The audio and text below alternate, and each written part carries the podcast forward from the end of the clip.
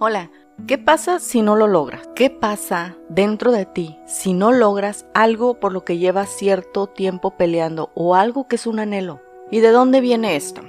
Mira, hay una persona que conozco desde hace muchísimos años. Estamos en el mismo círculo, digamos social y familiar también. Resultando con que esta persona y yo no nos conocimos bien, no nos conocimos de buena forma. Nos conocimos por un error que ella cometió y ese error vino a afectar mi vida. Obviamente la relación que tengo con esta persona ha sido difícil, pero definitivamente he intentado limar las mayores asperezas que se pueda. La verdad no sé qué tanto contarte, porque necesitamos llegar a un punto. ¿Recuerdas el episodio que se llama Es mejor no saber? Bueno, estoy hablando de la misma persona. A través de los años yo he intentado que bueno, yo sé que cuando una persona comete un error y el error es grande, luego tiene cierto grado de culpabilidad, pero también sé que si a la persona que daña se porta con, con compasión, se porta con un carácter más dócil, más amable, bueno, tienes la oportunidad de conocer que la persona pues simplemente cometió un error, no pasa nada, pues ella reconoce su error, tú reconoces que te afectó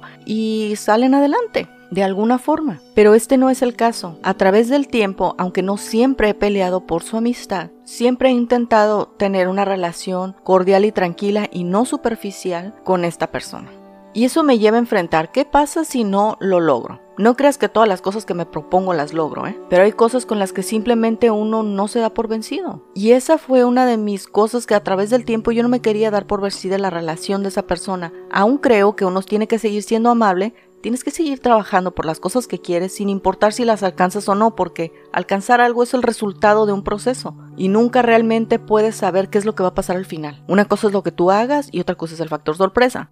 Siempre esperé activamente que la forma en como yo me comportaba ocasionar una reacción positiva en la otra persona. Por ejemplo, si yo soy amable contigo y me porto cercana y te cuento cosas mías, espero que te des cuenta que no tengo un problema contigo. No que me cuentes tus cosas, espero que sepas que yo no soy una amenaza. Pero eso simplemente no sucedió y no ha sucedido. Entonces me confronta, ¿qué pasa si nunca logro limar asperezas con esa persona? No es algo que me quite el sueño, pero tampoco estoy acostumbrada a quedarme en conflicto con alguien, si sé que puedo hacer algo y más si es algo que me afecta en algún grado. Me di cuenta que lo único que podía hacer era seguir siendo la misma persona, pero dejar de esperar activamente que su comportamiento en algún momento va a cambiar.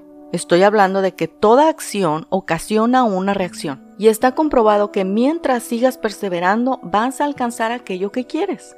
Es una persona que veo esporádicamente pero la última vez sus palabras y la forma en cómo habló realmente me hirió, no tanto por otras personas, por haberme dicho, hay familia hablando mal de ti, de tu familia. Me di cuenta cuando vi a la otra familia, la que supuestamente estaba hablando mal, que yo no tenía problema con ellos. Yo no me sentía incómoda ni molesta con ellos. Yo me sentía incómoda y molesta con la persona que me dijo sin motivo. En fin, ¿Qué se hace en estos casos? Sigues siendo la misma persona, sigues actuando como tú actúas porque la forma en como tú eres no depende de los demás, es como tú eres nada más. Esta filosofía de te trato como me trates, pues que, eres, ¿no? ¿no? No eres un pedazo de plástico, tú eres como tú eres. Lo único que a uno le da tranquilidad es saber que hiciste todo lo posible. Cuando haces todo lo posible por alcanzar algo, no debes nada. No te quedas incómodo, no te quedas injusto, no te quedas molesto. Agotaste todos los recursos y eso causa satisfacción. No me siento decepcionada ni me siento molesta por pensar, muy bien, este asunto se va a quedar en pausa hasta que la otra persona haga algo porque yo no puedo hacer más. No me siento incómoda ni molesta por eso. Me siento tranquila, me siento en paz porque agoté todos los recursos. Ya no está en mí. Cuando esperas algo, lo esperas activamente. Te ilusionas, haces tus proyecciones de cuando eso llegue, etc.